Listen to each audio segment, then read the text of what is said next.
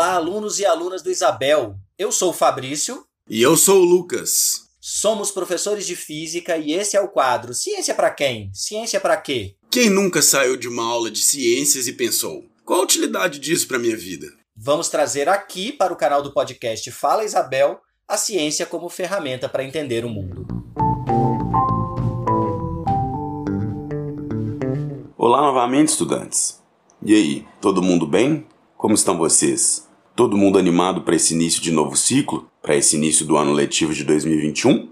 Então, para iniciarmos esse ano e darmos continuidade ao projeto do Fala Isabel, hoje vamos apresentar aqui no episódio de Ciências um áudio gravado pela nossa estagiária de Física, a Ana Luísa, onde ela apresenta a relação que os seres humanos estabeleceram com o céu, muito interessante, não é? Além disso, a Ana dá um enfoque para o papel feminino no estabelecimento dessa relação. Muito interessante mesmo o áudio gravado por ela. Eu espero que todos possam desfrutar da qualidade deste áudio que vamos apresentar a vocês. Vamos lá? Já pensou em como o calendário que você utiliza todos os dias foi criado? Ou ainda, como e quando o ser humano começou a marcar a passagem do tempo, a datar os eventos? Já pensou quando que surgiu o nosso zodíaco? Quando que o ser humano começou a olhar para o céu e a perceber diferentes formas naqueles pontos brilhantes? Sobre essas e outras coisas que estão envolvidas na relação do ser humano com o céu que eu quero conversar com você hoje. Vamos junto?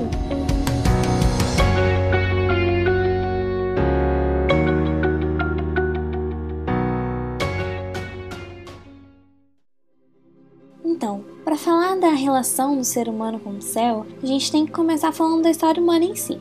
De acordo com a teoria de Darwin e o artigo A Grande Árvore Genealógica do biólogo e geneticista Fabrício Santos, a nossa espécie, Homo sapiens sapiens, surgiu há cerca de 200 mil anos no leste e sul da África.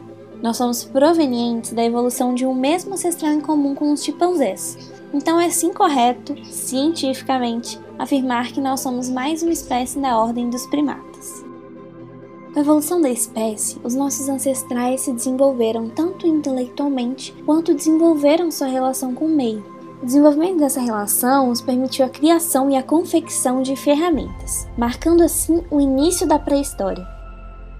Bom, a pré-história ela é um período histórico que data desde 3 milhões de anos atrás até 3 mil anos antes de Cristo. Dentro dela, a gente tem o Paleolítico e o Neolítico. O Paleolítico, que é a primeira fase, cobre desde 3 milhões de anos atrás até 10 mil anos antes de Cristo. Esse período é marcado pelo surgimento da nossa espécie, Homo sapiens sapiens, pelo uso e posteriormente domínio do fogo e também pelas pinturas rupestres e uma grande variedade de ferramentas.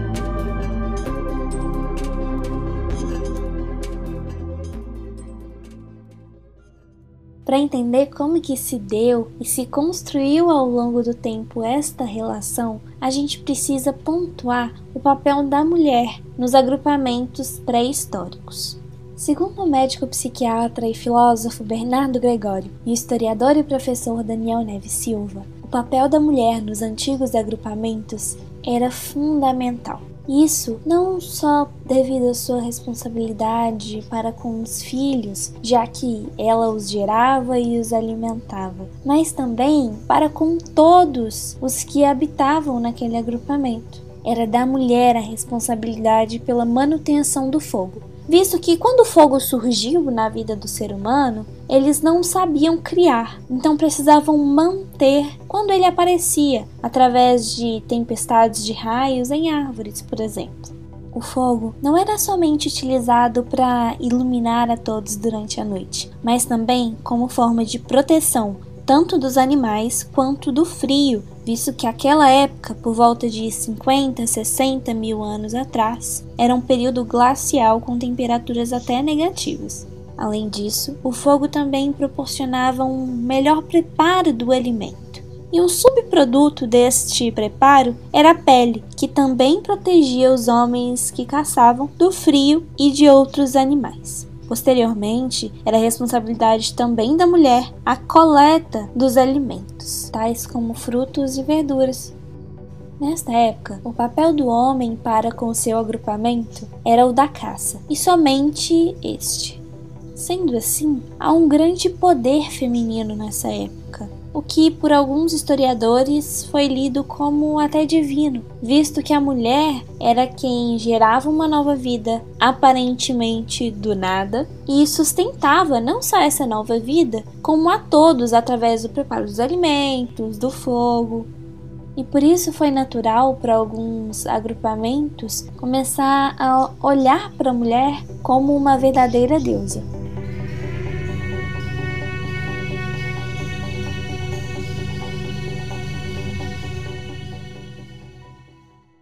Volta de 30 mil anos antes de Cristo, a nossa espécie se espalhou pela Ásia, Oceania e Europa. Isso é importante porque, segundo o pesquisador Martin Sweetman, em seu artigo Decodificando a Arte Paleolítica Europeia, conhecimento dos seres humanos na pré-história vai muito além do que a gente supõe. Neste artigo, ele afirma com fortes bases estatísticas de diferentes sítios arqueológicos que no Paleolítico os seres humanos desenvolveram um tipo de zodíaco, relacionando as formas observadas no céu com os animais com os quais eles conviviam. Além disso, eles não somente marcavam através das pinturas e relevos em pedras acontecimentos astronômicos, mas também datavam estes acontecimentos através de um fenômeno chamado precessão dos equinócios. Só para você entender um pouco melhor quão difícil e relevante é esse tipo de datação, vou te explicar como que funciona esse fenômeno da precessão. A precessão dos equinócios é um movimento de rotação que o eixo da Terra faz como se fosse um peão, devido à sua inclinação em relação ao Sol. Este fenômeno produz a variação das estrelas do céu quando comparamos o mesmo lugar e uma mesma data ao longo dos anos. A questão é que esse é um movimento muito difícil de se perceber, porque o período, ou seja, tempo gasto para o eixo da Terra completar uma volta, é cerca de 12 mil anos. Por mais que bem lento, este é um fenômeno significativo quando observamos os céus ao longo de milhares de anos. Ele também é a razão pelo qual o zodíaco que utilizamos hoje em dia está bem desatualizado.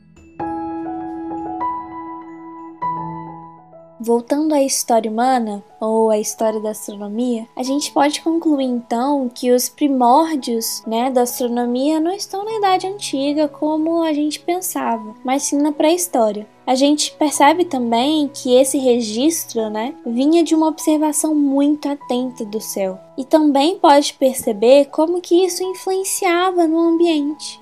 Esses registros, tanto em pinturas quanto em marcas e pedras, indicam o início da marcação temporal, o início da percepção do ser humano de tempo.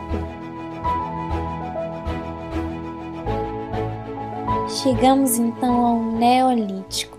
E você pode se perguntar o que, que marcou essa passagem do Paleolítico para o Neolítico? Foi a agricultura o surgimento da agricultura. Outro evento importante no final do Paleolítico e início do Neolítico foi o possível surgimento da religião, ou mitologia ou experiência religiosa. Foi um período, o Neolítico, marcado por uma série de mudanças consequentes da agricultura. Essas mudanças alteraram drasticamente o curso da história humana, isso porque com a agricultura veio também a sedentarização do ser humano, o desmatamento das florestas, a domesticação dos animais e o desenvolvimento das primeiras cidades, que modificaram a forma com que o ser humano se relacionava tanto uns com os outros quanto com a natureza. A agricultura modificou a forma com que o ser humano existia tanto no espaço quanto no tempo. Com esse grande advento que foi a agricultura, o conhecimento do ser humano a respeito dos movimentos celestes teve novas associações, Porque se antes a constelação, hoje conhecida como Leão, era associada somente ao início das chuvas no hemisfério norte, ela passou também a ser associada ao tempo de plantio. Ligado a isso, a gente tem também o surgimento da mitologia ou religião. E esse surgimento está profundamente relacionado com a natureza e a observação dela. Mas acima de tudo, está relacionado com a interpretação dos fenômenos que aconteciam. Começou ali uma busca pelo porquê. Por que, que quando a constelação de Leão ascende, os dias começam a ficar mais longos? Uma possível explicação poderia ser a correlação entre esta constelação e um deus, no caso Deus Sol. Este seria um motivo pelo qual os dias se tornaram mais longos e as noites mais curtas. Relações como essa começaram a se tornar cada vez mais comuns. Como já dito, as constelações nasceram das associações das formas vistas nas estrelas com os animais ou outros elementos significativos que fossem da convivência do ser humano. No entanto, a gente precisa ressaltar aqui que partes diferentes do globo terrestre veem céus diferentes. Além disso, diferentes localidades também têm diferentes culturas, diferentes animais e diferentes vegetações, por exemplo.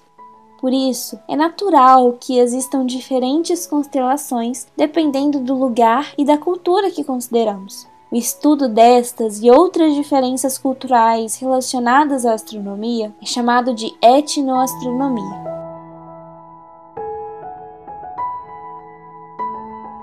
O tempo foi passando, as aglomerações humanas aumentando cada vez mais, as sociedades evoluindo, as cidades crescendo. Uma consequência infeliz foi a desigualdade. Desigualdade essa que se faz presente até hoje na nossa sociedade. Essa desigualdade se fez presente diferenciando as pessoas que estavam diretamente envolvidas com o gerenciamento de recursos e, consequentemente, eram as mais influentes e importantes das pessoas que não estavam envolvidas diretamente fortalecimento da religião auxiliou muito nesse processo, porque quem estivesse mais próximo das divindades também estaria mais próximo do poder e do que é melhor para todos. Apesar disso nos dar uma boa dica de como que ocorreu a associação entre religião e poder, não é sobre isso que eu vou entrar, mas o fato é que essa relação se deu muito bem e ela vai ser de suma importância para o desenvolvimento da ciência. Segundo Satin Howard, em seu artigo para a Academia de Ciências de Washington, ela conta que provavelmente a história e a ciência nasceram na Suméria, região da Mesopotâmia, onde hoje é o Iraque e o Kuwait. A região é muito privilegiada. Por ser entre rios, ela se desenvolveu muito rápido e por volta de 3 mil anos antes de Cristo, os sumérios já tinham formado comunidades templo. Comunidades templo são comunidades onde a classe de sacerdotes ou sacerdotisas era também os burocratas que controlavam a vida política e econômica na cidade. Foi provavelmente na Suméria que a escrita surgiu. A escrita é o evento que marca o início da Idade Antiga. E ela veio da necessidade de se manter registros, seja impostos ou outras informações que fossem relevantes para a sociedade. Essa necessidade de registro também levou ao desenvolvimento da matemática. Matemática essa que incluía um sistema decimal e um sistema base de 60. Sabe o nosso círculo de 60 segundos, 60 minutos ou 360 graus? Começou também com os sumérios.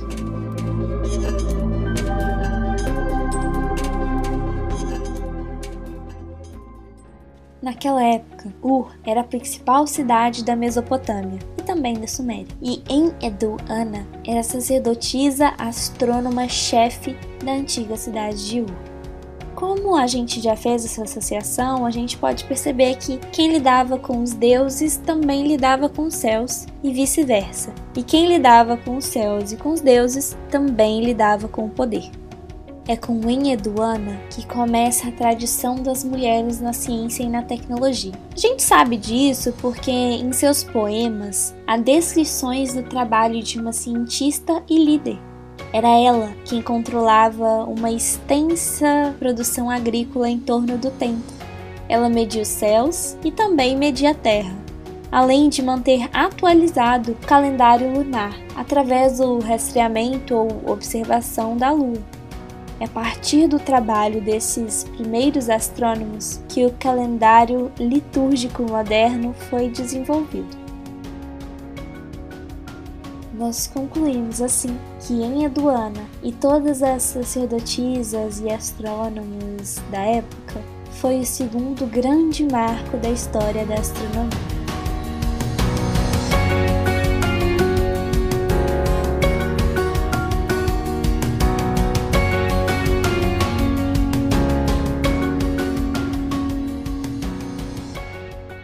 Gente aprendeu hoje um pouco mais sobre o início da relação do ser humano com o céu. Relação essa que foi fundamental para o início das civilizações, mas que perdeu um pouco seu propósito nos dias de hoje. A gente viu também como que a mulher foi fundamental para o desenvolvimento tanto do ser humano como um todo, quanto da ciência. A gente viu também que o conhecimento dos nossos ancestrais no Paleolítico vai muito além do que a gente imaginava. E que os calendários que a gente utiliza hoje começaram lá atrás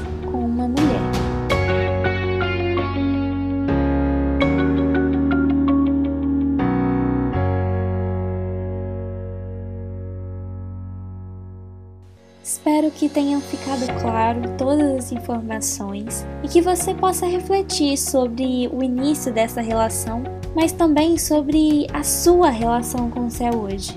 Você observa o céu? Você já percebeu o tempo passar através dele? É isso, eu fico por aqui e a gente se fala numa próxima.